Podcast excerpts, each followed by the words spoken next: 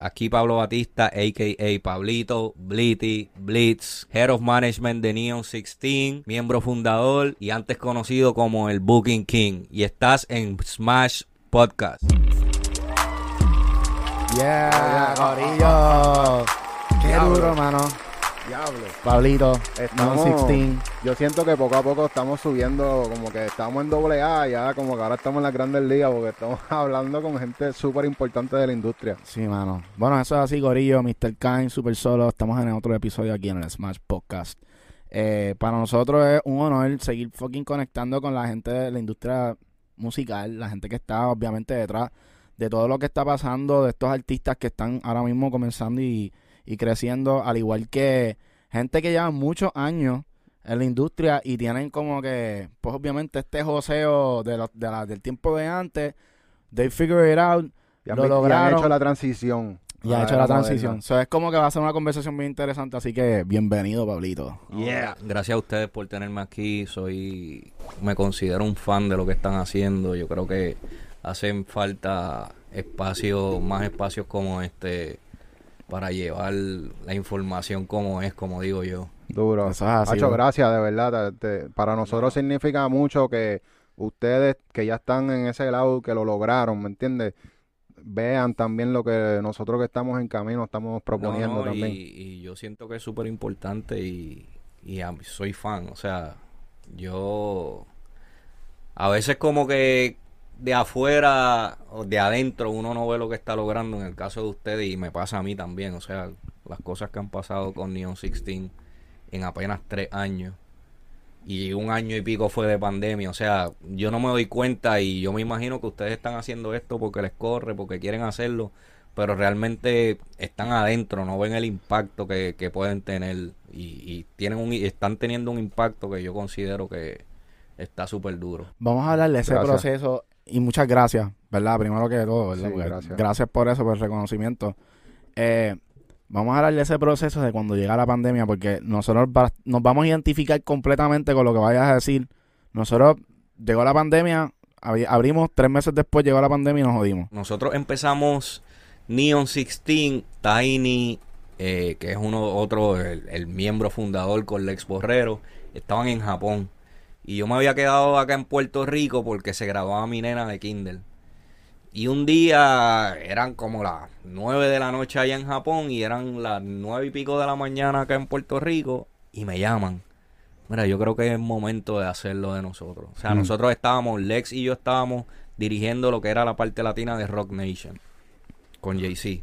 Holy shit. Y entonces como que ellos me llaman de allá y mira, yo creo que ya es el momento. Y te digo, brother, dos semanas después, eso fue julio, junio, en julio ya yo estaba en Miami, ya habíamos eh, alquilado una casa que terminamos comprando al par de meses, estábamos montando los estudios.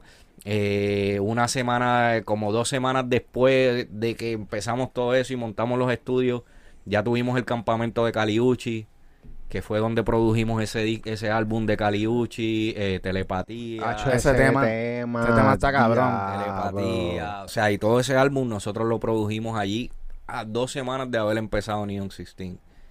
Eh, Empezaron bien. Sacamos a Disto con Anuel y Osuna, que fue el primer sencillo de Tiny. Y estaban pasando muchas cosas. Esto fue julio del 19. Y nos tomamos el receso de Navidades. Empezamos en febrero bien duro, me acuerdo. Estábamos haciendo un camp, eh, estábamos haciendo un camp con Yankee. Eh, febrero, era febrero 27 terminamos. Y ahí yo me monté en un avión, fue mi mamá cumplía febrero 28 y yo vine para acá y ahí no pude salir. O sea, cayó la pandemia. Nosotros con 25 planes, o sea, un montón de cosas por hacer. Y era una incertidumbre, era una incertidumbre porque no sabía, o sea, al principio era como que, ¿qué va a pasar? Aquí nos vamos a morir todos. Eh, si me enfermo mejor, o sea, no sabíamos qué, qué era lo que iba a pasar. Y empezamos sobre la marcha a seguir haciendo cosas por Zoom. eh, en ese momento nosotros ya teníamos hace como, yo te diría que hacía como dos años que nosotros teníamos la canción de un día, que es la de Balvin, Dualipa y, y Bonnie. Hmm. Y yo decía, esa canción tiene una historia porque nosotros la tuvimos como por dos años y no, no nos daban los clearances. O sea, los tiempos no se alineaban. Dualipa había sacado un tema, lo pegó. Entonces, pues ya ella estaba en otra agenda. Y, oh, y eso, ya ustedes al nivel que, que, que están, todavía tienen que bregar con esa... Sí, sí. O sea, e- eso no cambia, puede ser grande, pequeño, porque acuérdate que cada artista tiene su agenda y, y al final del día nosotros estamos con... Nosotros hemos logrado proyectar a Tiny como un artista, pero al final del día es un productor. O sea, y es complicado en el sentido de que nosotros tenemos que ajustarnos a los tiempos de los artistas que graban en nuestras canciones.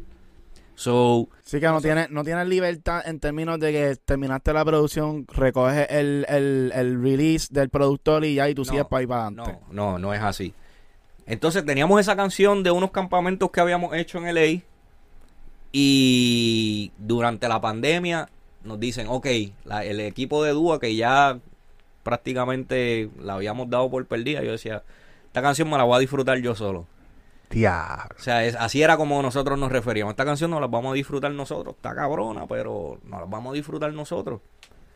Y entonces, bro, eh, los managers de Dúa se comunican. Mira, yo creo que ahora es el momento.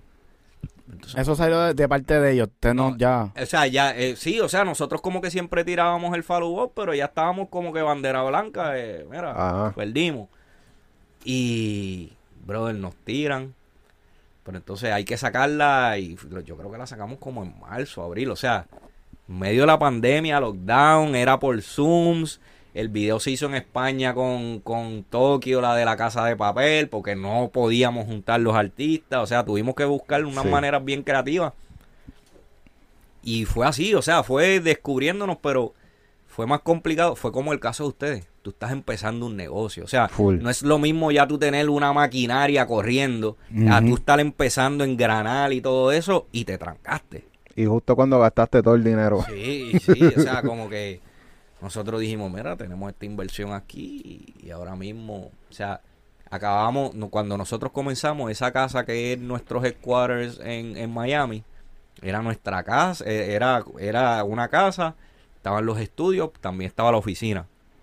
Incluso yo no me había mudado totalmente de, de Puerto Rico, yo estaba como que entre yendo y viniendo, porque yo siempre he estado acá.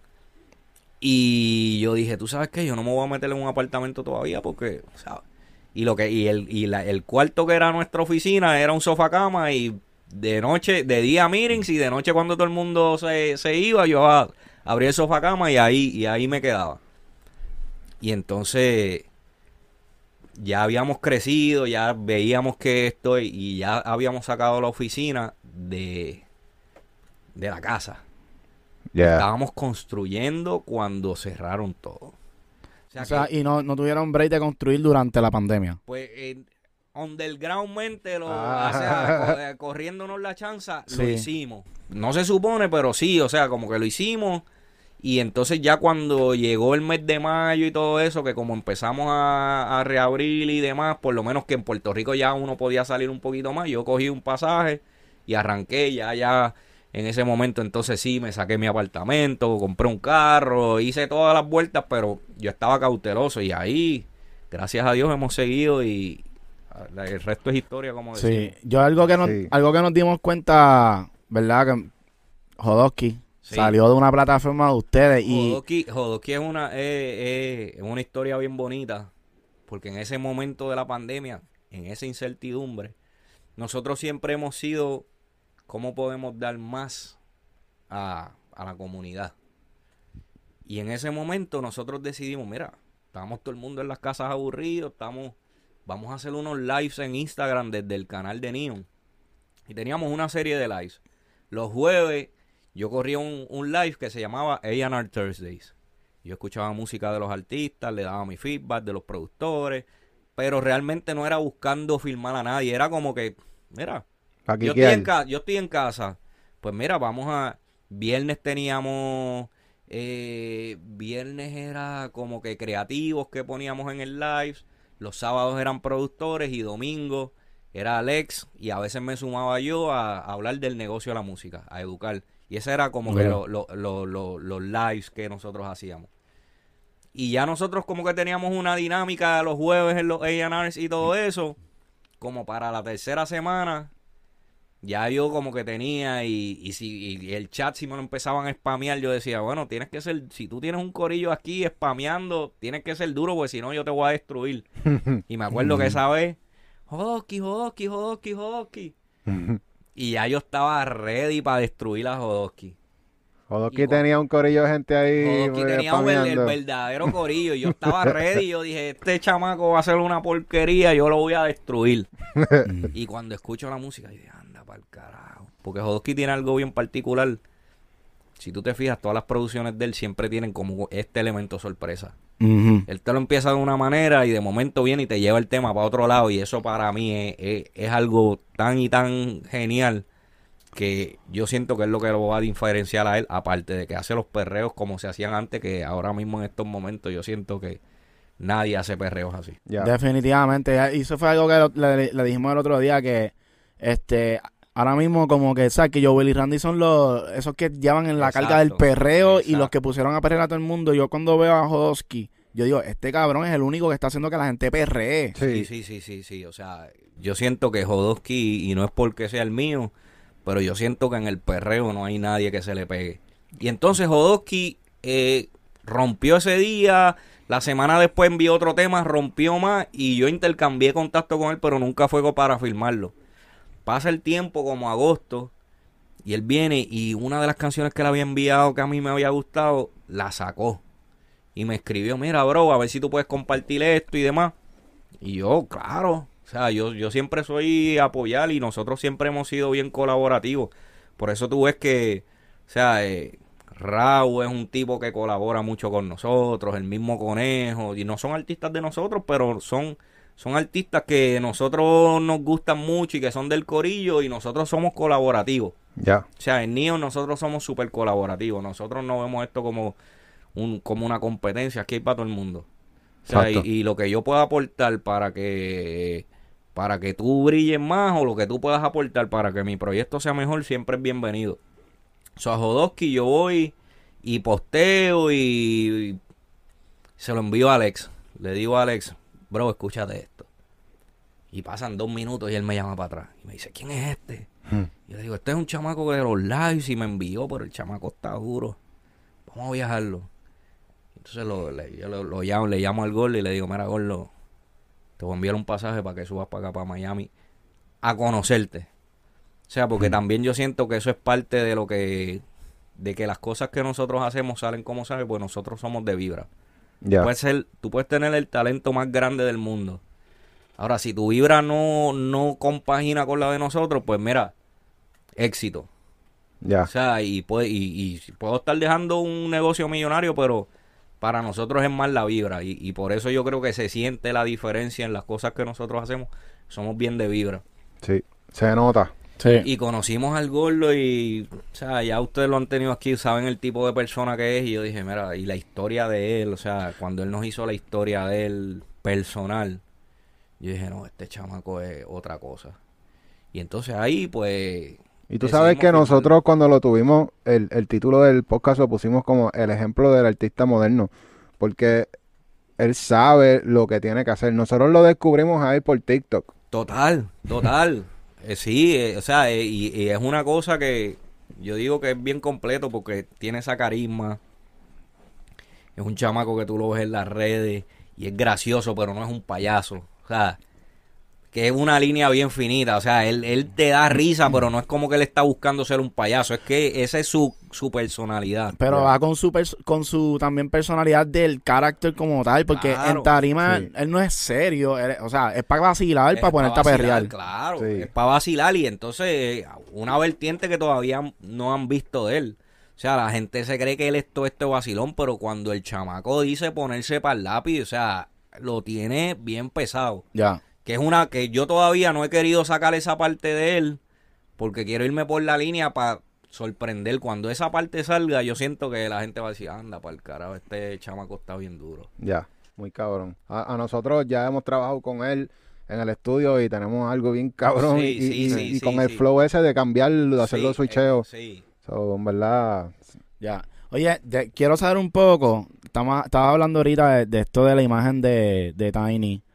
Este, yo recuerdo cuando, cuando él tuvo la, la colaboración con Anuel, en, creo que fue en uno, en un juego de Fue para. Monday Night Ah, Football, ¿verdad? Después que sacamos, después que sacamos eh, Fue adicto. Adicto, Adicto, ¿verdad? eh, nosotros hicimos el halftime de Monday Night Football. Sí. Eso, yo quiero saber bien, porque, o sea, la mayoría de la gente que nos sigue aquí ya son gente también que obviamente están en el joseo y están viendo cómo otros artistas se desarrollan.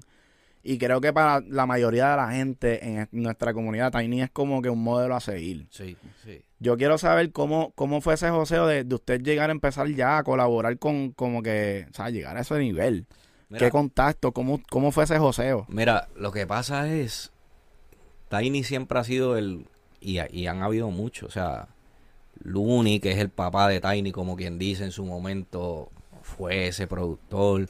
Antes de eso, DJ Blast, DJ Nelson, eh, Nelly estuvo ahí. Y siempre, el género siempre ha sido, como digo yo, drive por los productores.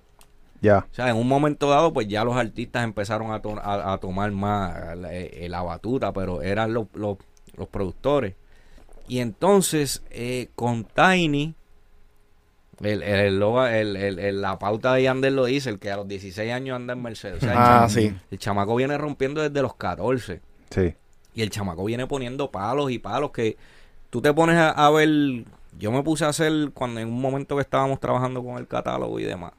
Empezamos a, a- clasificar el catálogo de Tiny. Yo decía, diablo, esta canción la hizo Tiny también. A mí se me- Bueno, los otros días estoy guiando para casa y yo escucho mucha música vieja. Y me pongo a escuchar la canción de Voltio con Notch. Hmm. Día, diablo. Y al final lo estoy escuchando. Esa canción a mí me encantaba. Y cuando sale para mi gente del barrio. Y cuando al final sale Tiny la pauta, yo le escribo: El diablo, tú hiciste esta también. Hmm. Y él se echa a reír porque. Tiny es bien callado y Tiny es bien humilde. O sea, Tiny no es este chamaco que, que tú lo vas a escuchar roncando ni. Y él se ríe y me dice: Ah, yo sí, yo la hice. Pero que entonces nosotros vimos esa oportunidad, o sea, Neon ha sido creado a base de, de oportunidades. Cuando nosotros creamos Neon, habían dos cosas.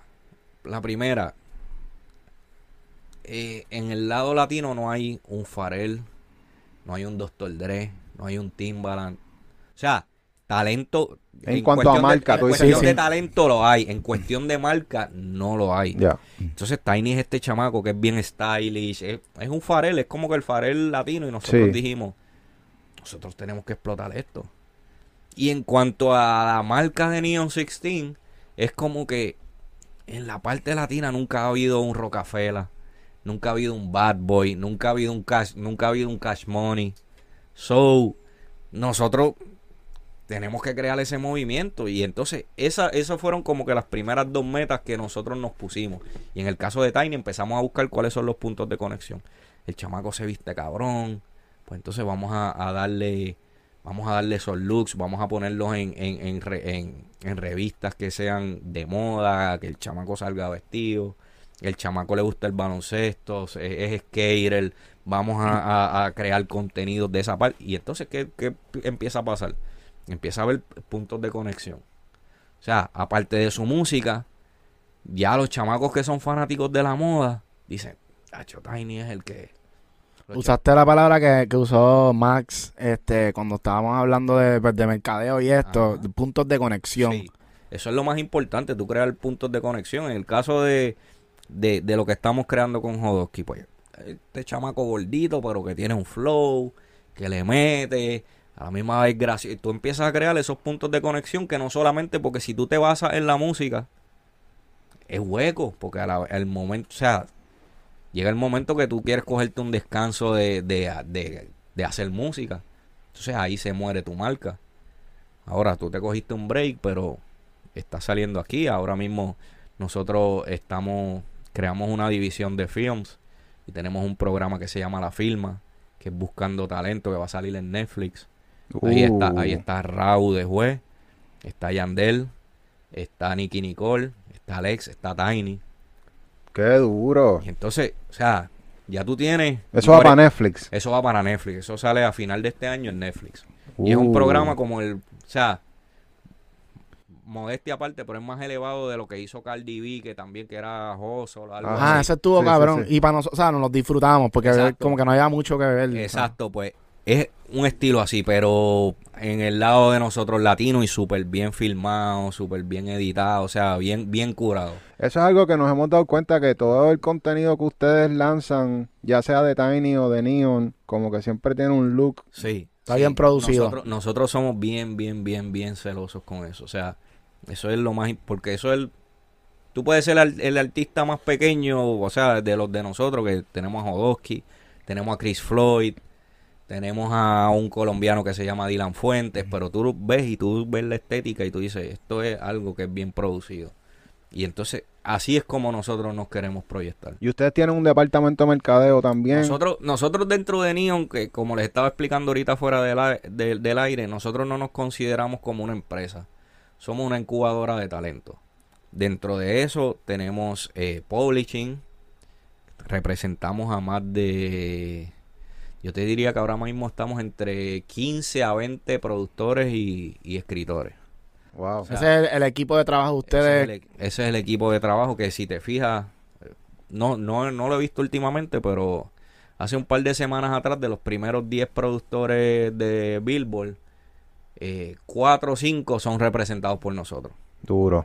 O sea, tenemos a Albert Hype, que es durísimo, tenemos a J. Rosa, que fue leyenda en los tiempos de SoundCloud, tenemos a Tiny, obviamente, tenemos a Manuel Lara, que fue el que produjo Telepatía de Caliucci. Duro.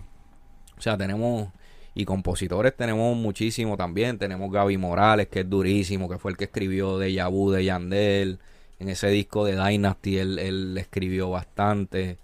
Eh, obviamente tenemos a Jodosky, tenemos los artistas. O sea que tenemos la publicadora, tenemos la parte de management, que ahí está Alvarito, que aunque no está en- dentro de nuestro label, pero nosotros manejamos a Alvarito, manejamos a Yandel, tenemos un Mm. co-management de Yandel, eh, tenemos la parte disquera, tenemos ahora la división de films que se llama Entertain, que de ahí estamos haciendo ese programa que se llama La Filma. Ahora Y sale- todo esto, o sea, para entender un poco de lo de la parte de film, ¿esto va a ser dentro del- de, la misma plataforma de YouTube de ustedes o cómo sería? No, eh, o sea, ahora estamos lanzando el canal de YouTube Entertain que viene con un montón de contenido, viene podcast, viene muchas cosas ahí, pero aparte de eso, tenemos el reality show de la familia Montaner, Ricardo Montaner, Ah, Maui sí. Rick y todo eso, eso va por Disney, por Disney Plus. Sí, sí, que el- ustedes están vendiendo ese contenido también. Nosotros estamos creando contenido y lo distribuimos. Tenemos a Disney, tenemos el programa de Netflix. Eh, Tommy Motola es socio de nosotros en alguna de, las de las empresas. Estamos haciendo su documental. O sea, hay muchas cosas que están pasando dentro del ecosistema de, de lo que es Neo 16. Eso está cabrón. Y ahora mismo, tú dirías que el, el enfocarse en Tiny Full es como que lo más que, que ustedes tienen como, como Eso Prioridad. fue, eso fue en, Como en- prioridad. eso fue en el comienzo de la compañía. Ya Tiny yo siento que lo tenemos en un nivel de que ya tiene su propio peso y, o sea, y puede volar por él solo, como quien dice. O sea, yo estoy bien metido en el proyecto de Tiny, en el Day to Day y demás. Pero ahora venimos, eh, Álvaro obviamente eh, es una prioridad. Ahora vamos a apretar fuerte con el proyecto de Chris Floyd, con el de Jodosky. En el de Jodosky empezamos, pero como todo, la pandemia, había muchas cosas pasando. A veces hay unos proyectos que tienes que darle una prioridad. Porque, o sea, no puedes querer asar cinco pollos a la vez. Y entonces tú tienes que, en el caso de Tiny, pues teníamos que enfocarnos en el álbum de Tiny, que ya lo llevamos bien adelantado y todo eso. Porque ese, ese, ese eso es lo que nos da el leverage para entonces trabajar los artistas más pequeños. Ya. Y entonces es un proceso también de educación a los artistas, porque los artistas filman y se creen que, mira, esto va a ser así, así. Y ellos, en, esa primera parte de cuando los artistas están empezando, yo siempre se lo digo y se lo digo a Jodosky, se lo digo a, a Chris y se lo digo a Dylan. El 80% lamentablemente, y aunque suene fucked up, viene de ellos. O sea, nosotros somos un instrumento, pero ese joseo que ellos tienen que tener, yo tengo todas las relaciones del mundo. Pero yo puedo traerte todas esas relaciones, pero si tú no estás haciendo tu parte, tú vas a tener un featuring súper duro a lo mejor suena, pero después tú te mueres. Hmm. O sea, y es lo que pasa. Hay muchos artistas que empiezan, tú los ves featuring, featuring, featuring, featuring, featuring, pero ya va, ya botaste todas las balas y ahora que, y no creaste ese fanbase, que es bien importante que, o sea, muchas veces, mira, si tú tienes cinco fans que son die hard, eso está bien. Esos cinco, cuando saques el próximo sencillo, se van a convertir en 20, se convierten en 100, en 1000, en 10 mil, en 100 mil, pero tú tienes que crear esa zapata para que cuando tú hagas esos movimientos grandes, ya tú tengas unos fans adquiridos. Porque si tú haces un movimiento grande y no tienes una fundación, lo que pasa es que est- estos fanáticos del artista grande van a venir aquí. Pero cuando ya esa canción pase, se van. Y tú te Sí. quedas otra vez. Esa es parte, parte de las cosas que nosotros nos enfocamos es, es en la comunidad. Cada Sí. artista debería crecer su comunidad en Discord Sí, sí, y que es un acceso directo a sus fans. sí. Yo tengo una pregunta. O sea, si- ya tú como obviamente tienes esta experiencia como manager y, y, y- y la mayoría de los que ven el canal siento que son quizás más bajitos que Jodosky en términos de niveles, pero sí es como que una vez llegan ahí, eh, uno se pierde de como que cuántas canciones se supone que uno saque como artista. Mira, mira, el negocio está cambiando tanto y tanto y tanto. O sea, yo que vengo desde los comienzos, desde el 98. O sea, antes un artista venía y sacaba una canción y duraba un año. Sí. Ahora el artista tiene que sacar mucho contenido, pero también hay que tener mucho cuidado. Y eso fue algo que fue educativo para mí también en el proceso de lanzar a Jodosky y todo eso. O sea, ahora yo estoy preparando un plan con una serie de temas. Lanzar, lanzar, lanzar. Porque a veces tú tienes tres temas y los lanzaste y después te encuentras en ese vacío y qué hago ahora y, y cuál es el movimiento. Y también hay que ser cuidadoso con las inversiones. Yo soy bien cuidadoso con las inversiones de los artistas. Porque yo les explico, esto es dinero que son que es de presupuesto. O sea, hay otras situaciones de otros artistas que tienen mucho dinero y hay mucho dinero para invertir y ahí no hay problema. Pero cuando estás dentro de un presupuesto, yo trato de ser lo más cuidadoso posible. Porque yo no te hago un favor metiéndote 500 mil, 600 mil, 700 mil dólares y tú no tienes un palo, no hay retorno de inversión. Entonces llega un momento que como negocio tienes que decir, espérate. O sea, y, y eso y eso fue un proceso que te digo, fue un proceso bien educativo para mí también, el cómo está cambiando el contenido, cómo se lanza, eh, lo que hacemos, o sea... los Hace, primeros- hace los falta que primeros, le- los primeros videos de Jodosky a mí me costaban 40, 50. ok, Entonces, esa es mi pregunta, que ¿cuánto más o menos un budget recomendado para un artista como Jodosky? O sea, Mira, como que yo por te- tema. Yo te soy, yo te, o sea, eh, eh, eh, tú Hay tienes que tantear. hay que tantear. Pero yo ahora mismo trato de mantenerme módico en los videos y tener más dinero para invertir y tener más dinero para reaccionar si el tema se mete, seguir empujando Sí. A venir del principio y decir, ¿sabes qué? Me voy a hacer un video de 50. Y después voy a meterle 20. Y esto. Y cuando tú vienes a ver en un tema son 100 mil dólares. ¿Pero Sí. ¿Tú crees que hace falta en estos momentos para un artista? No, no, ¿Verdad? eh, un esa- video esa- tan caro. esa- esa es la Ese es el parte- lesson esa- learned. esa es la parte que nosotros empezando, o sea, eh, todo este trayecto de Neon, aprendí, por lo menos yo aprendí. Ya. O sea, yo decía, tú puedes tener un look bien exagerado y no gastarte 50. O sea, al principio yo empecé y vamos, vamos, vamos, vamos, vamos. O sea, y el tema, el primer tema de Jodosky con Juanca fue un éxito. Y después los otros ah, tuvieron, no es que no hayan tenido éxito, pero cuando tú vienes a ver, yo me pongo a mirar y si yo termino el año y le he metido 300 mil dólares al artista y el artista todavía está en pleno desarrollo, yo no le estoy haciendo un favor a él. Y no me estoy haciendo un favor a mí como empresa. Hace falta que el artista ponga de su parte en cuanto a creación de contenido que complemente Total, el esfuerzo del label. Total, por eso es que yo te, por eso es que yo te digo que en esa primera etapa de los artistas, el 80 viene de ellos. Yo puedo tener el, el- el equipo de marketing ready para trabajar, pero si tú te pones vago a crear contenido, y es la realidad, o sea, el negocio como se mueve hoy en día es mediante el contenido. Ya. No hay de otra. Eso, eso yo lo viví y fue... Esta no- pregunta va a ser Yo no, clave. yo no entendía, y te, y te digo, yo no entendía Ah. TikTok. Yo no Ajá. tengo TikTok en mi teléfono. No lo entendía. Cuando estábamos sentados en las reuniones de marketing, eh, para este tema tenemos 15 mil o 20 mil dólares para influencers de TikTok. Y decía, Y entonces, ¿qué pasa?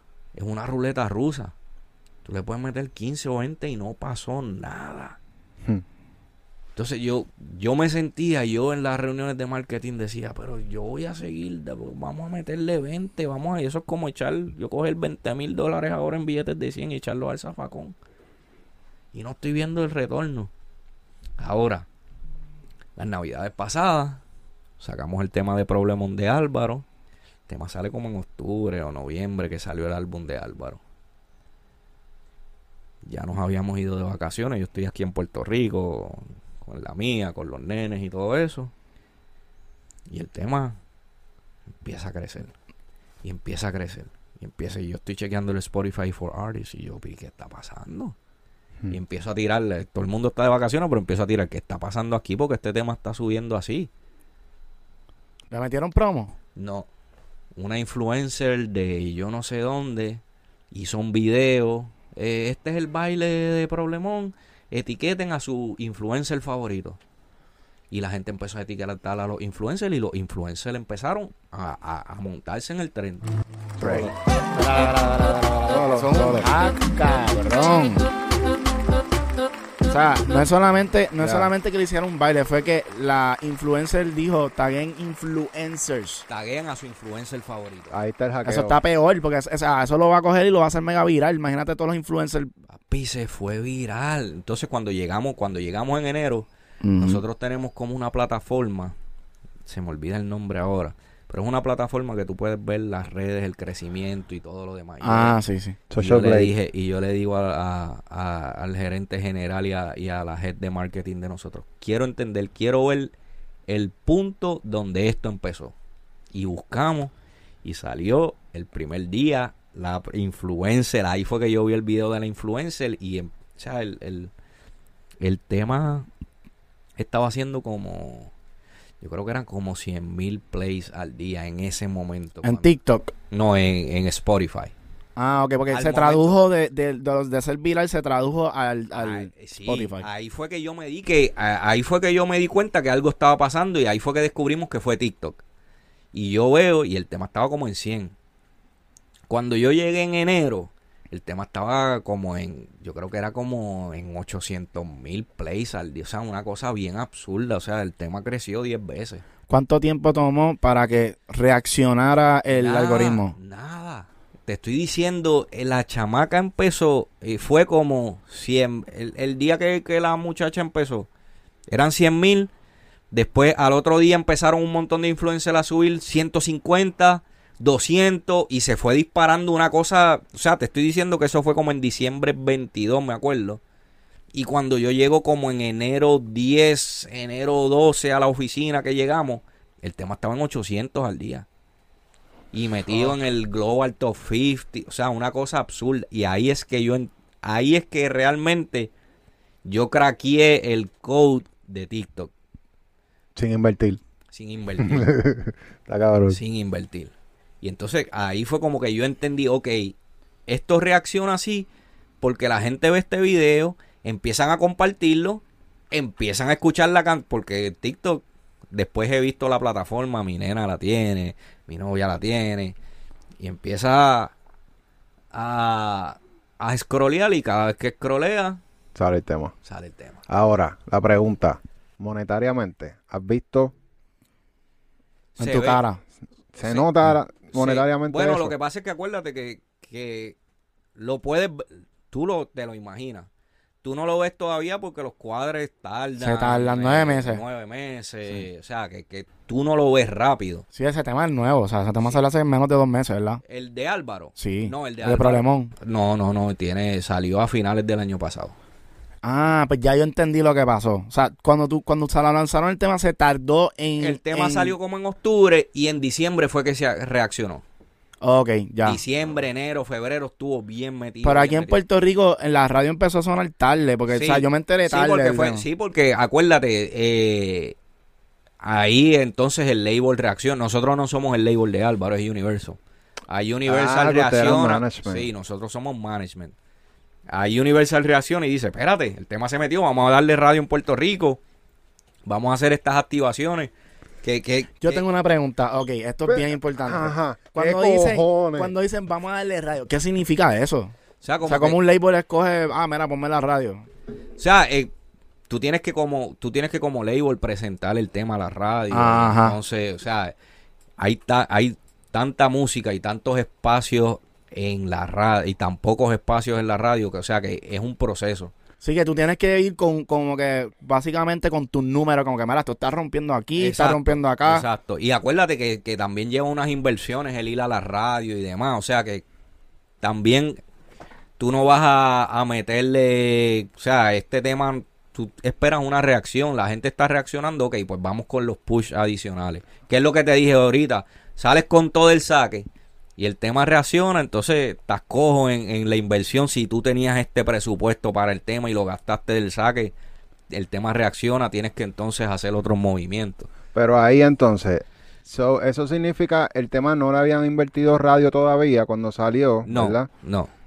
No se supone que, que eso sea parte ya de cuando sale un tema No neces en estos tiempos la- no es tan importante en la estos radio. tiempos la radio ya no es lo que era cuando yo empecé en el negocio. O sea, acuérdate que las plataformas lamentablemente, o sea, la radio todavía juega un papel bien importante. Pero las plataformas han ido sustituyendo la radio. O sea, eh, las plataformas y, y las plataformas no tan solo de música, de, de contenido. O sea, antes tú venías y decías, estabas viendo esta serie y era una vez a la semana. Que ahora las plataformas han comenzado porque se está consumiendo el...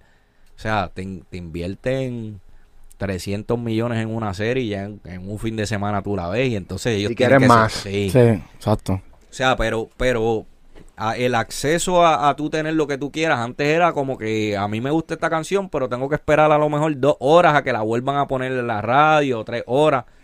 Ahora, si a ti te gusta esta canción, la puse ahora y nos fuimos. Exacto.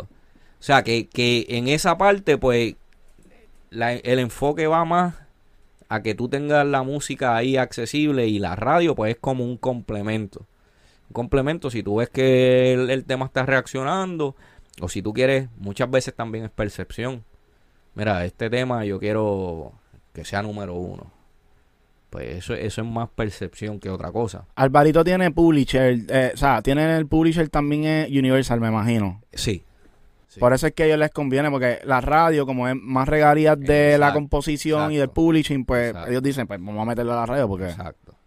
No, y también volvemos. Tú, tienes, tú quieres contar una historia. Y cuando ya este tema está reaccionando, pues entonces tú quieres contar la historia y quieres complementarla. Mira, en radio hizo esto, en streaming hizo esto, en YouTube hizo esto. O sea, e- es, parte de la historia que tú quieres contar cuando estás lanzando un tema. Y eso cuenta para, ra- para premios y cosas así también, Sí, ¿verdad? Sí, Porque sí, Billboards es, es radio. O sea, ahora han, ahora han, han añadido streaming, pero Billboard es mucho radio. Y cuando, cuando hacen ese pitch a la emisora, ustedes tienen una persona que se dedica a hacer Sí, eso. eh, ahí, eh, son promotores de radio que no trabajan con nosotros, son independientes. So, son estas ustedes- personas que se dedican, hay contratan que a alguien. contratar a ese promotor de radio que es el que se va a dedicar a distribuir la música emisora por emisora, compañía por compañía. En inglés eso se llama breaking a record. Exacto. qué duro, mano. Exacto. Y, y un y breaking a record te puede costar entre 25 mil hasta 200 mil dólares Por tema. por tema. Tú que te... Espérate tiempo. Diablo, papi. Sandunga, sandunga. Mira, y... Dale, dale, zumba, zumba, zumba, zumba. No, eh, para mí es bien curioso eso, como que trabajar con, con la radio en Sudamérica, por lo menos nosotros tuvimos una mini experiencia de lo que fue trabajar con artistas, irse de tú y tratar de buscar oportunidades, como que, mira, vamos para la radio, vamos a hablar, ¿cómo, cómo es ese José? ¿Tú No, la llegaste a participar con La- eso? Latinoamérica ahora es más costoso que acá. O sea, lati- la radio en Latinoamérica Es que es el main source es para ellos. absurdez. O sea, por ponerte un ejemplo, Breaking a Record en Colombia te puede costar 70 mil dólares. En. Colombia solamente. Si quieres ir a Chile, Pero allá, y allá sí la radio importa. sí. Sí, Bueno, pues allá la- los campos importa, no hay importa, internet. importa, pero, pero con todo y eso, allá tú compras un celular y ellos tienen claro música y te lo incluyen dentro. O sea, Mm. hay otras vertientes. Hay una, hay una plataforma que se llama Deezer, que es gigantesca en Latinoamérica, que acá nosotros no la, no la utilizamos, pero. ¿Y, allá y por qué gigantesca. acá no se le da tanta importancia a esa plataforma? Yo creo que es que ellos no han hecho el trabajo como ellos se han enfocado en Latinoamérica y no han, no han, o sea, como que ese, el source de ellos y, y el enfoque yo creo que está en Latinoamérica y no han, se han mantenido acá. O sea, está la plataforma, pero no, no la, no la promocionan ni nada. Ya. ¿Tú piensas que Spotify, cuando abra oficina en Puerto Rico, va de verdad a montarla? Como que a acaparar Yo entiendo que, completamente yo entiendo que sí. Aquí es que en Puerto Rico, en Puerto Rico es raro. A mí me ha costado descifrar Puerto Rico. O sea, yo eh, con el gordo que está acá todo el tiempo en, Puerto Rico, yo hablo con él y yo le digo, ¿cómo consume la gente? Porque obviamente somos bien pequeños, somos un, un, un territorio bien pequeño. Pero cuando yo veo los números de consumo de Puerto Rico son bien pobres, o sea, en todas las plataformas. Mm. Incluso en temas que están pegados. Y yo digo, pero entonces, ¿cómo la gente? Me imagino que YouTube. YouTube. Sí, no, YouTube es la plataforma más grande en, en worldwide. como no, no, que- exacto, sí. pero, pero tú ves los números de Estados Unidos, de, eh, de, de Apple, de Spotify. Dices, Sí. o sea, Yo creo que es porque como no pueden pagar la mensualidad, hay mucha gente que yo creo que yo sí entiendo, yo entiendo, yo entiendo, yo entiendo que es eso. O sea, eso es lo que yo entiendo, como que YouTube, aunque tengas que ver el anuncito primero, pero está accesible, no lo tienes que pagar. Y viene con el celular también. Exacto, o sea, eso es lo que yo entiendo y, y entiendo que el consumo mayor de Puerto Rico viene de YouTube. Ahora, si Spotify viene agresivo a Puerto Rico, se queda con el canto. Sí. O sea, Y, y, y ellos en la conferencia que tuvieron dieron una charla y más o menos explicaron, pero y, y Amazon viene por ahí también. eh, Hmm. Yo vi que Amazon tiene el cuchillo en la boca, como digo yo. Vienen por ahí. de verdad. Sí. ¿Y cómo trabaja estas relaciones que, porque, o sea, obviamente cuando tú tienes un label, ya vemos, qué sé yo, Universal, Warner, cada vez que tienen sus, los artistas elites, pues ya existen unas relaciones con Apple, unas relaciones Exacto. con Spotify, que usualmente pues cuando ya sale el tema, el, en la misma semana ya entra a todos los playlists. ¿Cómo Sí. funciona eso? Eso realmente, acuérdate, es como todo. Las plataformas quieren consumo también. So, si tú eres un artista que, que, que, que trae mucho consumo, pues es un negocio. Te van a dar un cariño más grande que un artista que no tiene esos plays. En el, caso de nosotros, el cariño que le dan a Tiny no es el mismo cariño que le van a dar a Jodosky, no es el mismo cariño que le van a dar a Chris Floyd. O sea, y es entendible, es un negocio. Y eso nosotros tenemos que entender que el arte que nosotros creamos al final del día es un negocio. Y entonces, pues nosotros como label tenemos que entender y si tú tienes un artista que tiene ese leverage, pues tú lo que tratas es de utilizar ese leverage para entonces encaminar a los otros artistas. Ya. Tú sabes que me gusta mucho hablar con las personas que están en los labels porque hay un tema que no se toca y creo que se debería tocar más y es la salud mental en los artistas. Total. Eh, las disqueras, no sé, a lo mejor ustedes sí, pero casi nadie tiene acceso a mentoría o asesoría o salud mental. Sí. ¿Cómo, cómo ustedes bregan esa parte? Mira, no es, nosotros no es que tengamos eh, un psicólogo ahí ni nada de eso, pero nosotros tratamos siempre de, de ponernos en la posición del artista. Si el artista vemos que necesita ayuda, vamos a hacer. Pero también acuérdate que eso va a llegar hasta donde tú me dejes llegar a mí. O sea, tú como artista tienes que identificarte, yo no estoy bien. Vienes a donde mí como manager, bro, tengo este problema. Y yo con una cabeza fría voy a buscar la manera de cómo resolver ese problema, de cómo ayudarte. Pero empieza en ti. O sea, y, esto te lo digo yo, la, o sea, la salud mental en lo, yo digo que tienes que tener un poquito de problema psicológico para ser exitoso en esto. O sea, tú cuerdo 100% y, y, y yo que vengo bregando con artistas desde el 1998, o sea, los he visto a todos. Hay como un fine line, ¿verdad? Porque para tú poder, o sea, esto yo lo digo porque para el éxito que, tú, que tienen los, los- hasta los CEOs, Sí. hablando de los Musk y, y qué sé yo, el que sea. Sí, sí, sí. Hay un fine line y, y para tú poder ser exitoso tú tienes que estar en ese en esa entrelínea de como que Oye, puedes dar un cantazo hoy como puede ser que tengas el mega éxito. yo digo, yo digo que yo soy siendo retardado. o sea. y, esa es, y esa es la verdad. O sea, tú tienes que tener... Para tú ser creativo, no puedes pensar de la manera tradicional. Y eso es lo que a ti te hace sobresalir como un creativo. O sea, si yo viera el mundo de la misma perspectiva que todos los demás lo ven, a lo mejor el arte no sale como, como nos sale. So, o sea, sí, pero es un fine line. O sea, yo he estado en. O sea, todos mis artistas yo le digo, ustedes son unos locos, incluyéndome a mí. Ahora, de ahí a cuando tú tienes el problema de salud mental real, o sea, que ya es algo marcado, o sea, es bien, es como tú dices, la, la línea es bien finita. La línea es bien finita y ¿Ustedes tienen alguna posición dentro de la compañía que identifique si hay algún artista teniendo esos problemas? Yo creo que yo creo que yo soy o sea, yo creo que yo puedo ser esa persona. Yo estoy en un contacto directo con los artistas y estoy conversando con ellos todos los días, o sea, dentro de lo que me permite. Y no te drena. Ah, e- Eso Sí, tiene que ser bien drenante. Sí, sí, sí, sí, incluso hace varios años atrás eh, yo estaba bregando con este artista y recuerdo o sea, yo soy un tipo que yo soy bien alegre, yo siempre estoy haciendo chistes, yo siempre estoy haciendo reír, o sea, yo soy ese tipo de persona. Y me acuerdo que esos meses de octubre, noviembre, diciembre, yo me sentía como que bien depress, bien depress, bien depress.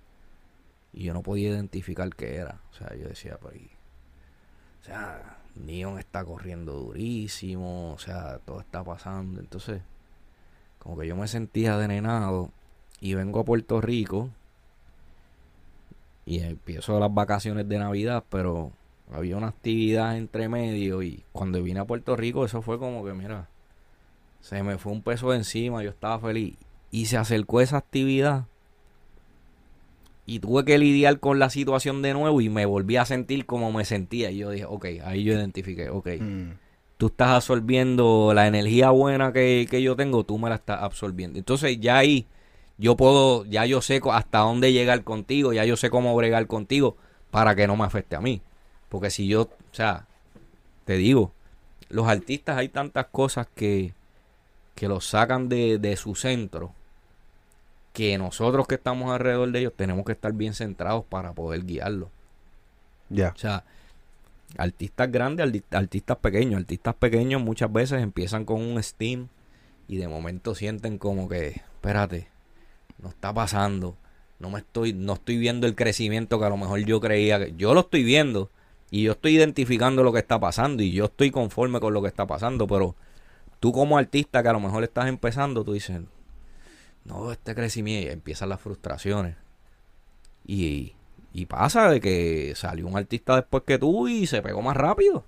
O por lo menos tú entiendes que se pegó más rápido porque lo escuchaste y esto pasó. O sea, pero todos los artistas que, que tú ves que se pegan y todo eso, tienen una historia detrás. No fue que empezaron, o sea, puede haber uno que otro que empezó y a los tres meses se pegó. Pero la mayoría lleva cuatro, cinco, seis, siete años Sí. tratando. Sí, y cuan- yo siento que también como que si, si se pega, por ejemplo, son tres meses y de momento dio el palo de su vida, no está tampoco ready para lo que viene No después está. y se va a atrasar y Sí. va a tener su proceso también. Sí, sí, eso es un proceso. Y es un proceso que todos tienen que pasar. Y es la escuelita. Y tú tienes que pasar la escuelita de la depresión. Tienes que eh, pasar la escuelita de que siento que no me están haciendo caso en la disquera. Y tienes que pasar por la escuelita de que fui a cantar a un party al frente de 30. Pues todo eso son escalones que tú como artista que estás empezando tienes que pasar. Esa es la parte del struggle. Exacto. Ahora, la parte cuando ya lo logran. Cuando ya todo está fluyendo. Cuando Ahí- ya el dinero no es problema. Ahí, ahí vienen los otros problemas. Yo creía que todas estas cosas materiales y toda esta fama y todo esto era lo que me iba a hacer feliz. Y realmente no lo es. Al final del día esto es un trabajo y en ese momento en que tú te pegas realmente se convierte en un trabajo. Tú tienes compromisos con tu label, tú tienes compromisos con la prensa, tú tienes compromiso de que tienes que hacer música, tienes compromiso de que tienes que hacer una gira de 60 shows. Ya no es, pues está bien, en la semana me voy a correr jet en la semana me voy a correr Fortran, en la no, ya eso se acabó. Y entonces empiezan esas depresiones y empiezan esa infelicidad de que nada te llena, yo creía que esto me iba a llenar, no me llena, o sea, por eso te digo que tú tienes que estar bien centrado y tener un círculo bien fuerte para mantenerte cuando, cuando llega ese momento de que te pega. Hemos visto que muchos de los artistas nuevos están empezando ya con un equipo de trabajo como los John Mico. John Mico tiene ese equipo de trabajo desde cero. Durísimo. Y, y siento y que... los he visto, como, como son bien cercanos al corillo de Álvaro, las he visto desde el principio y, y, y la Mana y el Mariana, la he visto, es dura. Angelito, Label, Caleb, son gente que son gente que ya tienen esa experiencia y Sí. lo están y lo están haciendo súper duro. Y la están ayudando en el proceso, que, Sí. que hay veces que mucha gente se olvida que el artista sigue siendo una persona Total. y se convierte en un producto. Sí, porque al así. final, al final del día, y, y todos pecamos de eso. O sea, al final del día, tú eres una persona, pero eres un producto. Y cuando llega ese momento, o sea, va a llegar el momento en que te pegaste. Y van a llegar los millones. Pero esos millones tienen una responsabilidad. O sea, no es, ya estoy asegurado, asegurar a mi mamá, asegurar a mis hijos. Tienes que trabajar, o sea. Porque este negocio es un negocio que a ti se te paga por adelantado. A ti no se te paga por el trabajo que hiciste, a ti se te paga por el trabajo que tienes que hacer más adelante. Cuando, cuando estás con un label. Igual, y eh, aunque no estés con un label, o sea, aunque no estés con un label, eh, si tú no estás con un label, estás con una distribuidora. Y una distribuidora te va a dar un adelanto a ti de 20 millones de dólares. Esos 20 millones de dólares no es por el trabajo que ya tú hiciste. Tú le demostraste a esa disquera que ellos te pueden prestar 20 millones de dólares y que tú los vas a hacer y los vas a recuperar. Sí, porque yo, tú lo usas como si fueran bancos. Te hacen un préstamo son- y vamos a ellos son movernos. tu banco. Ellos son tu banco, igual con los shows. Tú cobras el show adelantado. Tienes que ir a hacer el show. Cobraste 100 hace tres meses y tres meses después tienes que ir y treparte en esa tarima y romper y demostrar y, y- y ganarte cada uno de esos 100 mil dólares que cobraste. ¿Ustedes establecen algún tipo de meta mensual, eh, metas, qué sé yo, anuales, para poder llegar a cumplir? hay unos targets eh, que nosotros ponemos exponencialmente de, pues mira, queremos llegar a estos números, pero realmente no hay manera de saber si los vas a cumplir o no. Es una meta. A veces te quedas bien por debajo, a veces la sobrepasas, o sea, pero no, no hay una manera de yo ponerle un, un número a X, a X proyectos. Sí, porque es que muchas veces, por ejemplo, sabes que los contratos te dicen 12, 12 temas Exacto. que si yo me tienes que entregar, pero entonces obviamente sabemos que esos 12 temas tienen que ser 100%, eso tienes que ir acumulando.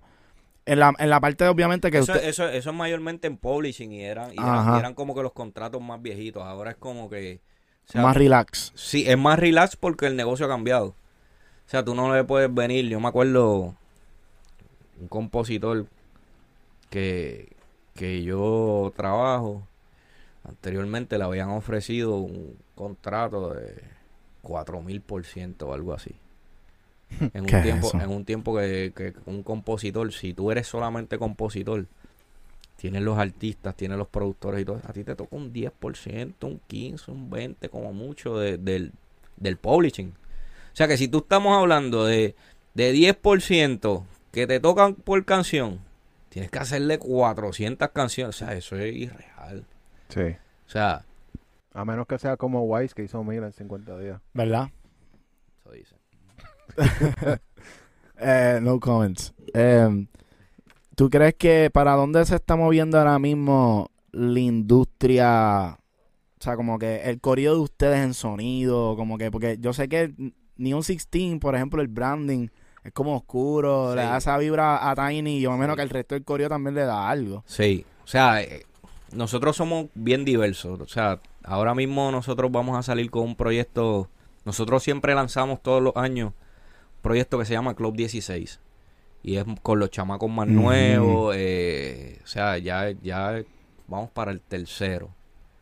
Eh, y entonces ahora en este, el productor que lo está haciendo es J. Rosa. J. Rosa es bien reggaetón, bien reggaetón, bien reggaetón. Eh, aparte de eso, tenemos un sencillo gigantesco. Nosotros también manejamos a los Root Boys, que son los de Maluma. Sí. Pues ellos vienen con un sencillo gigantesco. Oye, y nos hemos dado cuenta que empezaron a hacer contenido recientemente. Sí. porque- ¿Con ustedes? Sí, sí. Duro. o sea, eso es parte de, de la estrategia. Y ellos vienen ahora en par de semanas con un sencillo. O sea, anoten lo que lo dije aquí. No puedo decir quién es, pero cuando vean van a decir, y a rayo, esto fue lo que, lo que ok. Pablito dijo. J. Rosa viene con, con, con su proyecto de Club 16. Tenemos otro productor que es Albert Hype, que ese, ese es como yo digo, un, un androide. Porque lo mismo te hace un, un trap. Bueno, él hizo. Entre las que ha hecho, Albert hizo. eh, en Oasis, ¿cómo se llamaba la canción que él hizo? Bueno, él hizo Oasis, él hizo la de Estamos Arriba con Mike Tower y Bad Bunny. Él hizo. Ahora él fue coproductor de Party. Yo creo que está en Tarot también. O sea, él coprodujo un par de las canciones de. Pero entonces te hace un rock. eh, bueno, tú sabes la canción de Bad Bunny que es Bad Bunny, Pablo Chile. Ajá. Que, que- que tiene unas guitarras bien Que se va heavy metal, Sí. pues eso fue él y Tiny. O sea, ese, él, él se puede ir a ese sonido, como te puede hacer un trap como estamos arriba, como puede hacer un perreo como party. O sea, Él, él es bien, bien, bien versátil. Ustedes se encargan de conseguirle placements a Sí, sus productores. Sí, sí, sí, sí, sí. O sea, ah, bueno, otro productor que no he mencionado, se me olvidó. Masis, el hermano de Tiny. Ah, claro. Un duro. durísimo. O sea, sí, o sea, si tú ves muchos de los temas más hizo ojitos lindos de Bad Bunny con, con, con Bomba Estéreo, que está rompiendo durísimo, es de los temas más escuchados del disco del conejo. Sí. O sea, sí, o sea, nosotros, y eso, eh, nosotros produjimos todo el álbum de Selena Gómez en español. Oh, Que ahí fue que salió la canción de Raúl con Selena Gómez. Muy O sea, duro. Y esa, y esa fue una eso, eso es lo que yo te digo de, de colaboración. Eric es mi hermano, Eric Dual es mi familia. En ese momento ya Raúl se estaba empezando a pegar, pero no es el Raúl que es hoy. Y había un artista super elite en esa canción de Selena Gómez y se bajó a última hora. Y como decirte a esta hora, yo llamo a Eric así, con el 6, 7 de la noche. Eric, tengo esta oportunidad para Raúl. Ahora lo necesito en Miami mañana para grabar la canción. Y la semana que viene tenemos que hacer video. Tú- Dale.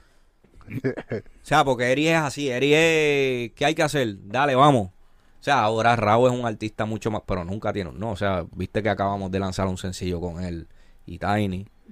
Súper, súper diferente. El sonido Sí. súper diferente. O sea, y, y eso es. Yo creo que ahí es que nosotros nos dirigimos que tú. Tú sabes cuando en los tiempos de la salsa tú escuchabas el gran combo y tú sabías, ese es el gran combo. Exacto. De eso mismo estamos hablando tú que... escuchabas, tú escuchabas la sonora ponceña y tú decías, esa es la sonora ponceña Sí. por los pianos, o sea, tú, tú identificabas, ese, ese es el, esa es la meta de nosotros.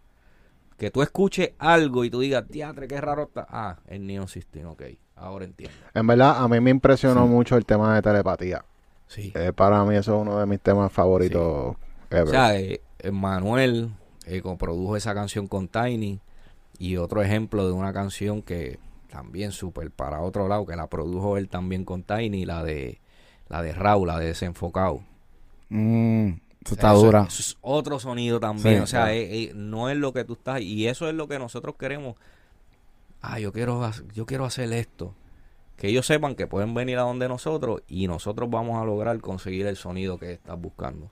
Esto está bien cabrón. Que por eso es que por eso es que el conejo, eh, tiene una relación tan afín con, con, con Tiny y con el corillo, porque él sabe que a ojos cerrados puedo decir yo quiero esto y, y vamos a llegar a ese sonido. Y se siente también que como que el, el sonido de Bad Bunny de, un- de una manera, pues, pues como lleva tanto tiempo con Tiny, es como una extensión. o sea, sí, Tiny sí, es parte sí, de... Sí, sí, sí, o sea, eh, el, el, el, el DNA de, de, de Tiny está sobre todo, o sea, y, y tú notas la diferencia del conejo pre-Tiny y después de Tiny. O sea, Sí, sí. o sea, el conejo era, y estaba era durísima su música, o sea, el conejo es el conejo.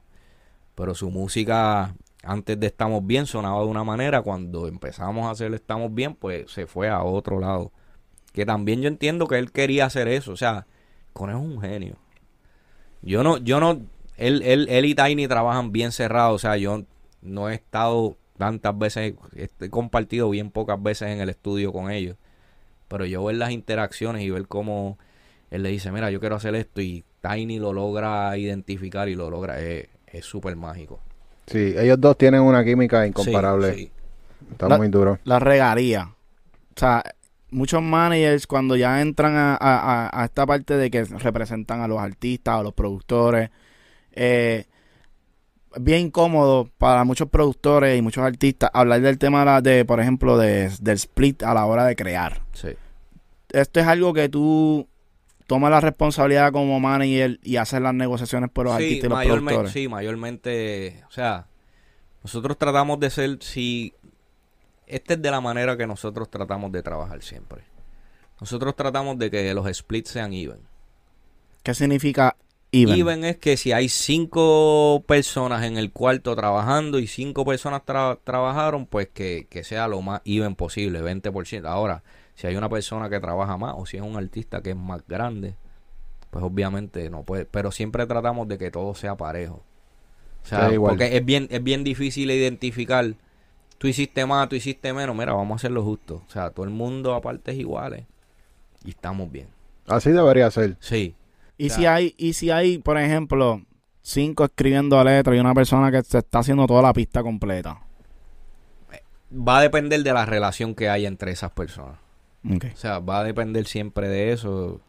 Tiny es uno que, mira, yo hago el ritmo, y pero si hay muchos compositores que todo el mundo coma. O sea, él trata de ser justo en esa parte. O sea, cada pieza es igual de importante en un tema. Y, y nosotros tra- tratamos de que sea así. Ahora, me- eh, yo he sometido splits que han sido even y viene una parte y dice, mira, yo siento que yo debo tener y yo lo evalúo y digo, tú sabes que tienes razón, te la voy a dar. Pero, pero siempre trato de que sea así, de que no- no haya alguien que se sienta más o menos. Hay sus excepciones, o sea, ¿Se han aprovechado de ustedes en algún momento? ¿O tratado de aprovechar? eh, siempre hay sus situaciones. Yo no llamaría, muchas veces, muchas veces no es ni aprovechamiento. Hay, hay personas que a lo mejor no están tan educadas y están acostumbradas. Y incluso- hacen malos negocios. Exacto. Incluso, incluso cuando yo empecé a trabajar con Lex, para mí fue un shock cultural bien grande. Lex viene del mercado americano. De trabajar con artistas. O sea, él era. Él fue manager y publisher de los Monster Strangers, que son los productores más grandes de, de Estados Unidos. O sea, él viene de esa área anglo. Y nosotros venimos aquí de. Papi, yo soy el que estoy invirtiendo dinero. Yo quiero la parte mayor del split. Mira esto, lo otro. O sea, nosotros venimos de ese gantereo como, como y yo, y yo más, que vengo de, o sea, del comienzo. Entonces, cuando yo empiezo a ver cómo él empieza a trabajar y cómo él trabaja y cómo él le gusta que sean las cosas, eh, fue un shock para mí. O sea, y no te voy a decir, eh, porque hay managers que están en los splits y merecen estar en los splits. O sea, hay una línea bien finita, porque por ponerte un ejemplo, Jodosky me envía un tema. Y yo que soy super old school, vengo y le digo, mira, vamos a buscar este ritmo, vamos a hacer esto, vamos a coger y vamos a meter este loop, vamos a cambiar. Ya yo estoy creando. O sea, ya yo estoy dentro de la creación del tema, no es que quiero, pero yo estoy creando. Mira, gordo, cámbiale esta letra, ¿qué tú crees si dice esto?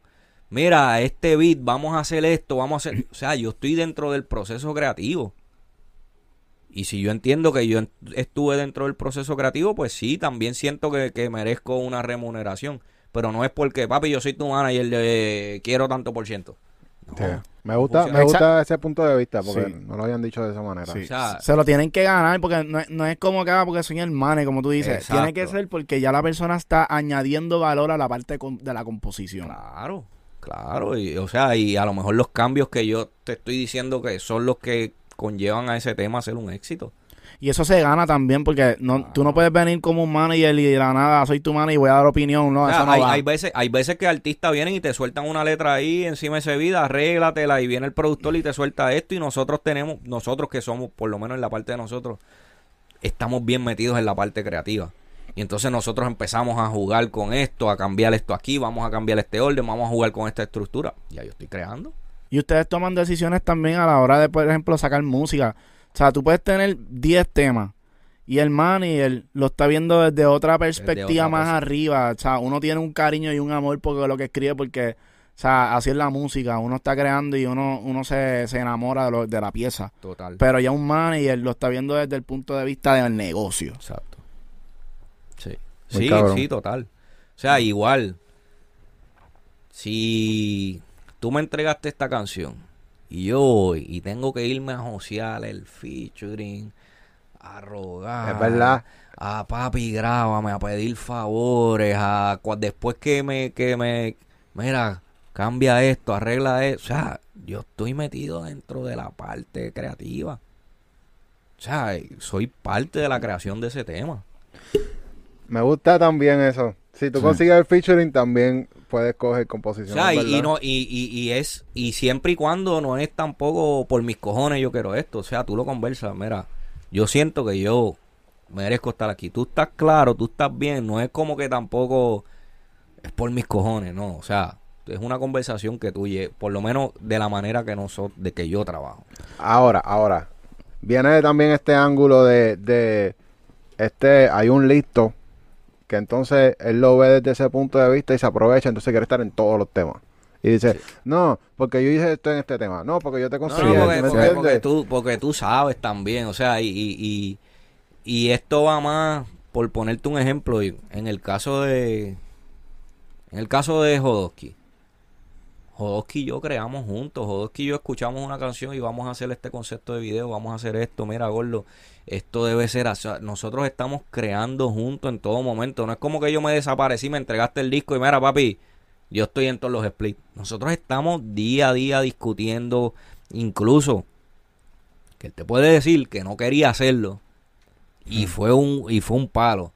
Cuando yo escu cuando se fue viral lo del challenge de Anita y, y todo eso, yo le digo, Gordo, ese tema está en tu línea. Graba un chanteo y haz como que se, como un dueto con Un él. duet. No quiero hacerlo, hacho, es una charrería. Gordo, por favor, confía en mí. Búscale tu. Es un perreo, cabrón. Sí. O sea, papi, tú di, mira, yo escuché esta canción y yo siento que yo voy a hacerle esta versión. ¡Pam! Lo hizo, a, a regañadiente lo hizo. Porque eso es algo, eso es algo que el chamaco tiene bien, bien bueno. O sea, él me dice, si tú me dices que yo tengo que brincarle y yo he, yo he peleado con él porque yo le digo, no, tú tienes que tener una voz. Tú tienes que tener, eh, tú tienes que tener una voz y si tú sientes que lo que yo te estoy diciendo como manager no te gusta, tú tienes que decírmelo. Y tenemos una discusión sana. Ya. Pero tú tienes que tener una voz. No es como que lo que yo te diga es lo que tú tienes que hacer. Yo te voy a dar. Mi trabajo es eso mismo, manejarte y decirte cómo yo siento que debe ser la cosa. Ahora, al final del día, tú tienes una voz también. Y es tu arte y eres tú el que te vas a proyectar. La magia. Sí, tú- Exacto. Lo hizo, la partió, la rompió. A Anita le dio repose. Él se fue súper viral en TikTok. Muy cabrón. O sea, a Anita le dio repose. ¡Boom! Y, el, y, el, y el movimiento, el engagement que él tuvo, y, es verdad. O sea, y, y, y yo no quiero, o sea, al final del día yo no hago esto para decirte, tú viste que yo tengo la razón. No, al final del día yo hago esto porque yo quiero que tú crezcas. Sí. Y en el, y en el tiempo que vivimos, vivimos en ese tiempo de las plataformas, del contenido. O sea, la música sola no se sustenta porque sale demasiado música semanalmente. Revenue streams.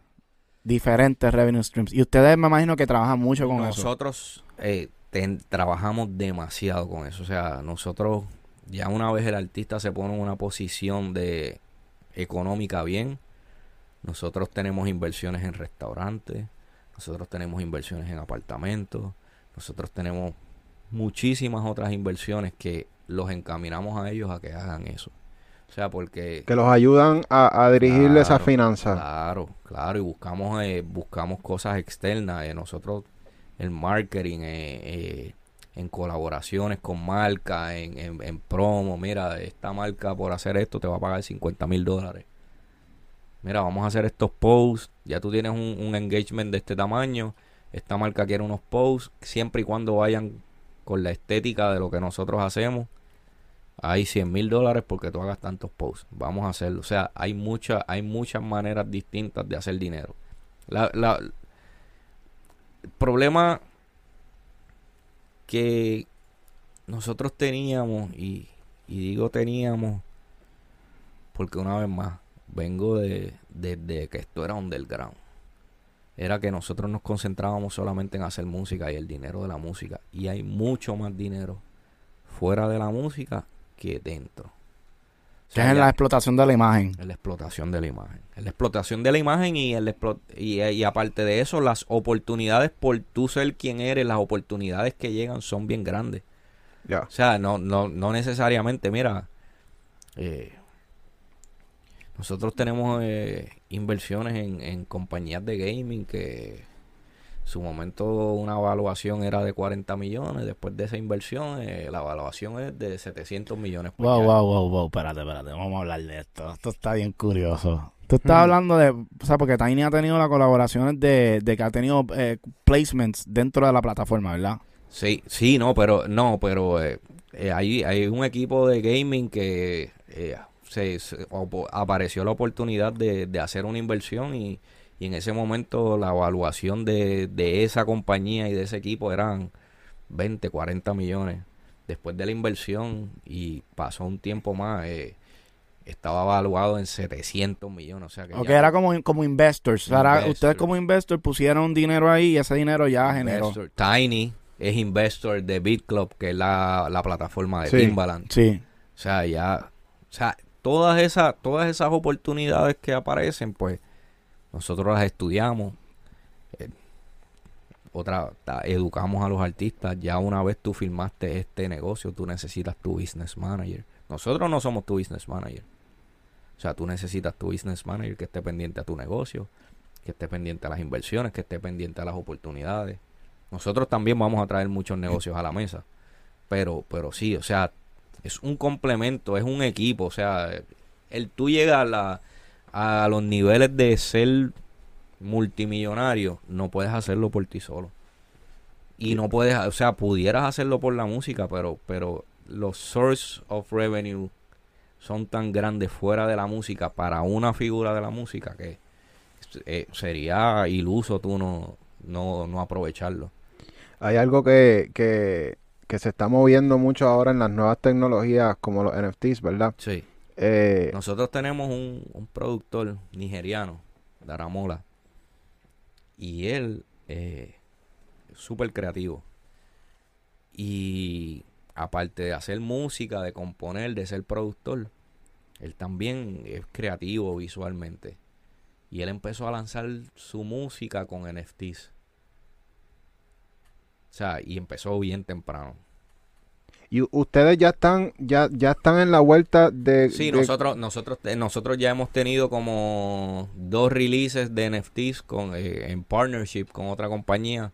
¿Y cómo, cómo hacen para las regalías? ¿Cómo, ¿Cuál es el sistema? No, porque realmente eh, el, el productor que está haciendo la música con los NFTs, lo que él realmente no hay, ahí no hay regalías, no hay manera de ser Ok, regalías. Se lo están haciendo donde él lanza, en él paralelo. lanza, él lanza el drop de NFTs y van a ver eh, los que compren esos NFTs van a tener acceso a su álbum.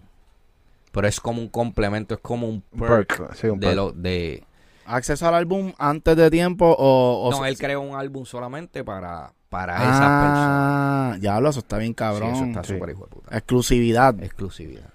Eso está bueno. Pero, pero lo que queremos saber, ustedes están explorando la posibilidad de incluir por ciento de composición en los NFTs. O sea, lo que pasa es que todavía eso está, eh, eh, es un terreno que está bien virgen.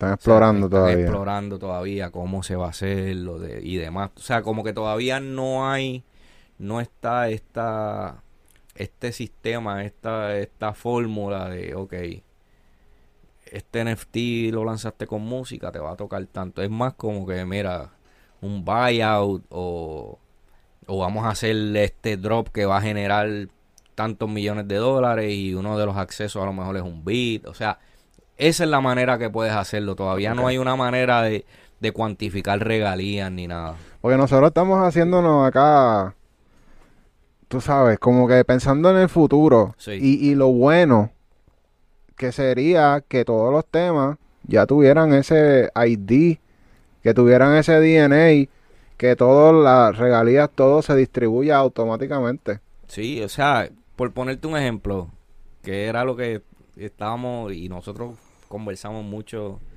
de, de todo esto que pasa cuando Kanye lanzó eh, su último álbum, que lo lanzó por el player. Nosotros dijimos, pero ven acá, y, y aquí toda esta gente que trabajó. No hay manera de pagar regalías, no hay manera de... O sea, no hay una cuantificación.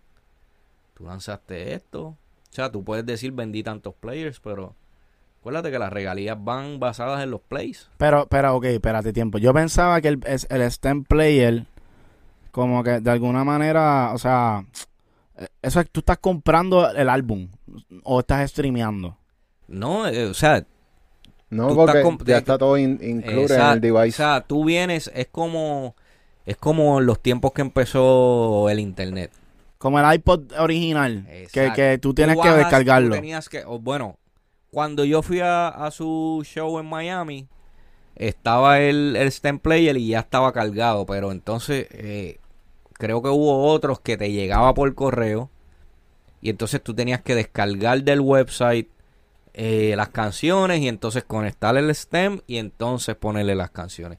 Pero realmente no hay una manera de cuantificar, o sea, no es Sí, porque no lo cuentan, no lo cuentan como stream. Ahí es una venta como si tuvieras un álbum y tienes Como tu radio exacto. y, y como a los tiempos de antes. Exacto, pero realmente yo no creo que ellos tuvieran la plataforma ni tan siquiera para contar. O sea, yo creo que Kanye le dio un buyout ahí a todo el mundo, o todo el mundo lo hizo de corazón, o, o no sé cómo. O sea, tuvo que haber sido, tuvo que haber sido como Work for Hire para todo el mundo. Sería interesante averiguar cómo se manejan las regalías de eso No, específico. es que no hay, man- no, No hay, no hay regalía. Eso yo estoy Bueno, seguro. para mí, para mí, como tú dices, como que no es por venta. Porque cuando tú tienes una venta, tú sabes que de composición de cada venta Sí, te va a pero- llevar sí, 15%. Sí, pero con todo y eso, o sea, ok, vamos a poner que cuantifican las ventas, pero con todo y eso, esta gente están perdiendo un montón de plata porque, por ponerte un ejemplo, yo no compré el STEM y tuve acceso al álbum. ¿Cómo? O sea, se ¿Cómo? pirateó ¿Cómo? porque se pirateó. Ah, Estaba, estaba- eso estaba por ahí en todos lados. es que eso es lo que va a pasar. Anyway, siempre va a existir. Que eso fue, esa, eso fue la, la bendición que hubo, que fue las plataformas para nosotros. O sea, yo vengo de los tiempos de Michael y Manuel, se vendían álbum, eh, los tiempos de Héctor se vendían álbum, eh, Joel y Randy, esos primeros álbumes se vendían. Pero ya cuando entramos a esos tiempos de Pina Records, que, que yo estuve en Pina Records y demás, Zion y Lennox, Plan B y demás, ya ahí los álbumes no se vendían y nosotros estábamos vi- viviendo del touring. Mm, de los shows. Y, y, y, era, y sacar un álbum era como una tarjeta de presentación para tú vender shows porque no se vendían los álbumes. Se pirateaba. Entonces no había una manera, ¿cómo tú controlabas el internet? El internet vino a tener el control cuando prácticamente desapareció el CD. Y entonces, ok, suscríbete, pagas esta mensualidad y tienes acceso a todo este catálogo de música. Sí, a mí no me hace sentido. Entonces, lo del STEM Player, que sea como que, que lo cargue, No, no. debería ser por internet. Para que en verdad, en verdad, o sea, haga lógica que venda. Oye, al final del día es una buena idea, pero está en sus early stages. Ya, ya. Ellos van a buscar la manera de figure it out. Porque el fondo de eso es que tú puedes, tienes tu canción y puedes mutear el drum. mu- Exacto. Por eso, eso está cool. Pero, está súper cool y, y nosotros hemos puesto otras canciones y, está súper duro, o sea, ah, tú puedes hacerlo con otras canciones otras también. canciones, sí, tú puedes coger un- eh, una canción que ustedes produzcan y la meten al stem player y, y- y Porque la, el- la tecnología es que te lo divide. Exacto, yo, o sea, yo no sé cómo lo reconoce, eso está brutal de la tecnología. Ahora, está en sus early stages, hay como que desarrollarlo más, hay que ver cómo tú en partnership, que él no quiere hacer, porque tú sabes que Kanye es disruptivo, él no quiere hacerlo con, con las plataformas, pero de la manera lógica de en cómo está el, el, el negocio ahora mismo sería, mira, tienes que hacer partnerships con esta gente y, o sea, Ya. Ustedes tienen planes de venir a Puerto Rico, me habían mencionado. sí, sí.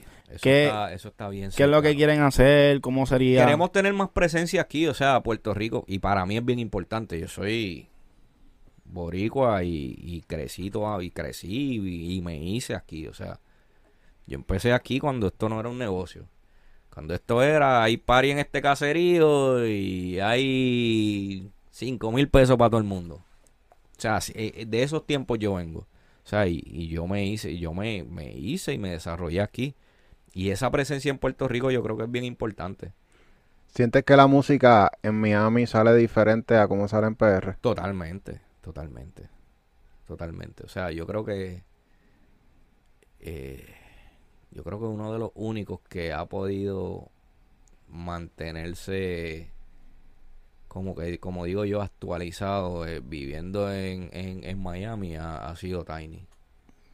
O sea, porque porque su es dotado. Pero cuando tú ves otros artistas que se van de Puerto Rico, tú notas el cambio en, en la música que hacen. Y, eh, o sea, la vibra es totalmente distinta. O sea, Sí. estés en Orlando, estés en New York, estés en LA, tienes que estar acá, donde decimos nosotros, en el calentón, para crear esa música. Eso es Sí. igual que los colombianos tienen que estar en su ambiente para, para crear esa música, ese sonido de ellos que es totalmente diferente al de nosotros. La jerga. O sea, tú no puedes, tú no puedes consumir la jerga en ningún lado si tú estás viviendo en Miami Sí. o afuera. O sea, yo trato de venir por lo menos una vez al mes aquí para por lo menos mantenerme centrado y saber qué es lo que está pasando. Sí. Es importante. A nosotros nos pasó, vivíamos en Miami y cuando mudamos para acá fue como que la música cambió Sí, completamente. sí, totalmente, totalmente. Es otra vibra. Bueno, Corillo, me encanta la conversación y podemos estar aquí. Tú sabes que esto es lo de nosotros y, y yo sé que tú eres un fiebre en todo Sí. esto del negocio. Este, algunas palabras, algún consejo que le quieras dar a los artistas, productores que estén en desarrollo. Mira, eh, yo siempre digo eh, que no paren de soñar y que no paren de trabajar. O sea, incluso hoy acabo de venir de... eh, remodelamos una cancha en una comunidad aquí en San Juan. Y, y fue y para nosotros fue importante de, del arte que hicimos, porque hicimos un arte en, la... Hicimos una obra de arte en la cancha pero se, fue bien para, para nosotros fue importante en las paredes, en, en el piso, eh, poner quotes. No pares de soñar, trabaja duro, o sea, eso es bien importante. Yo creo que yo creo que todo empieza con un sueño y se culmina con el trabajo que tú haces. Y que se eduquen. Yo siempre le digo a, a todos los talentos que se eduquen, o sea, y, y más en Puerto Rico, nosotros somos bien, bien, bien eh, no, no estamos educados. Y como que yo siento... Pero es que hay, hay falta de información. hay falta de información que eso eh, en un proyecto que vamos a tener más adelante eh, eso es parte de, por lo que vamos a venir a Puerto Rico. O sea venimos con un, con un programa educacional. Pero pero yo creo que en estos tiempos si tú tienes falta de educación es porque quieres. O sea está el internet. Hay libros. O sea, porque cuando los chamacos quieren, ¿qué es lo que está sonando en Nueva York? Se, va- se ponen y buscan y, y se educan. ¿Cuáles son las tendencias? ¿Qué es lo que está pasando? eh? ¿Qué es lo que está sonando en, en, en RD? ¿Qué es lo que está sonando? Y buscan. Lo que pasa es que yo siento que nosotros para educarnos somos un poco vagos. Ya. O sea, yo, eh, ese, eso es lo que yo siento. A lo mejor estoy equivocado, pero, pero tú ves a, a los artistas descontentos de que, coño, es un negocio malo. eh. O sea, ya en, en los tiempos de, de Michael y Manuel que yo empecé, no había esa educación. En los tiempos de, de- cuando nosotros empezamos, de cuando esto era underground, realmente era como que, mira, esto es un work for hire, te voy a dar tanto por esta canción. Incluso los productores de los discos, de los álbumes en esos tiempos, tampoco sabían lo que eran regalías. O sea, los Mm. productores se gastaban 100 mil dólares en hacer un álbum y la matemática que ellos hacían era voy a vender 100 mil copias a 6 pesos, pues hice 600 mil y me gasté 200, 300, pues dupliqué. Esa era la matemática. No Hmm. sabían de que, mira, esa composición tiene una regalía, las veces que te suenan en la radio, eso conlleva una regalía. No, eso no existía.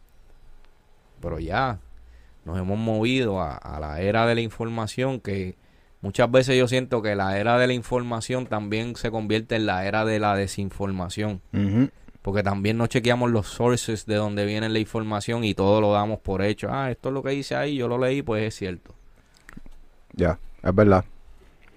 Y por eso existe el Smash Podcast, porque aquí le Sí, preguntamos a los que saben, a los que lo están logrando, que nos cuenten cómo lo lograron, que nos cuenten sus joseos. Así Sí. que, Bueno, ya lo saben, Corillo, para que, para que se acuerde todo el mundo. Tenemos los lunes el Smash Monday. Todos los productores nos envían pistas y durísimo Jodosky fue uno parte de- del, del- del show que tuvimos y fue un éxito, Corillo. Así que vayan para el Discord, sometan sus pistas todos los lunes. Y los martes, si quiere estar en el playlist de Smash, ya, hacemos el playlist en vivo con todo el mundo. Y ustedes someten los temas, lo escuchamos y ustedes deciden quién Durísimo. está en el playlist. Así que Durísimo. muchas gracias, Pablito. No, gracias a ustedes, gracias a ustedes por tenerme. Yo aterricé hoy y le dije al gordo, mira gordo, háblate con esta gente que quiero pasar un ratito por allí y compartir con ellos. So, estamos rompiendo y, y felicidades y éxito y saben que aquí tienen un aliado más en todo lo que necesiten. duro. Tanto ustedes como, como los nuevos talentos. O sea, yo soy, a mí me escriben por mis DM y yo trato de contestar lo más posible. Y cada par de días me meto a los requests de la gente que no sigo y trato de contestarlos también. O sea, yo creo que el propósito, el propósito de nosotros los que ya estamos en este punto es tratar de ayudar y educar a, o sea, también tenemos que ser humanos y todo el mundo quiere ser reggaetonero y no todo el mundo lo va a lograr. O sea, eso también tenemos que ser realistas, pero, pero por lo menos si podemos.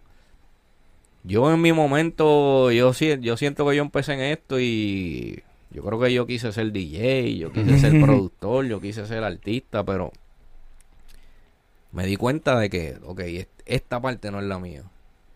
Y empecé a janguear con los muchachos y era como que un jangueo, mira, estamos jangueando esto y lo otro, pero después yo vi la oportunidad del negocio. Después yo vi de que había la oportunidad de, mira, podemos hacer un contrato. Mira, ya la música está grande aquí, yo creo que en Orlando hay muchos boricuas, podemos hacer show. En su momento Héctor me llama con una idea y me dice, tú sabes qué, yo quiero ser el primer reggaetonero en tener una gira en un bus en Estados Unidos. Vamos y lo logramos y fue en su momento eh, fuimos los primeros en Joel y Randy fueron esos primeros artistas urbanos en ir a Europa a hacer una gira que ahora están yendo y viajan en primera clase y todo eso. No, Joel y Randy conmigo fuimos los primeros en pasar las vicisitudes, en viajar coach para allá Duro. en quedarnos en hoteles que no eran los que eran, pero para que allá vieran de que, y te digo, pasándola mal, Joel y Randy siempre tienen mis respetos porque destruyen esa tarima, o sea, Sí. no importa lo mal lo que nos haya, lo que nos pueda haber pasado en el trayecto, a la vez que esos machos se y vienen del DNA de el DNA de ellos viene de Michael y Manuel que eran otros dementes en tarima que fueron, son mis papás en esto. Siempre lo digo agradecido de esa oportunidad que le dieron un chamaquito de 17 años en estar con ellos en, en abrirme las puertas. Yo soy de Ponce Manuel me abrió las puertas de su casa. Yo dormía allí en su casa, nos íbamos para los paris, me buscaba 100, 200 pesitos que en esos Mm. tiempos eran eran una bendición y cuando tú venías, en esos tiempos se hacían 5, 6, 7 paris en Puerto Rico. Diache. O sea, que en un fin de semana tú te podías buscar tus 600, 700, tú un chamaquito de 18 años, era, era buenísimo. O sea, Sí. y a- agradecido de, de- de cada una de, de esas personas que en su momento me han dado la oportunidad. Pina, que es mi hermano, Free Pina. Súper importante para mí representar siempre a Rafi, que fue un mentor. Zion, eh, Tiny ahora, Alex, Joel y Randy, Michael Iman. O sea, toda esa gente que han puesto sus granitos para que yo pueda estar aquí hoy hablando con ustedes. Siempre agradecido, siempre eh, les debo el alma. Durísimo, bro. Muchas gracias. Muchas gracias, Gracias a bro. ustedes. Para nosotros es un placer, un honor.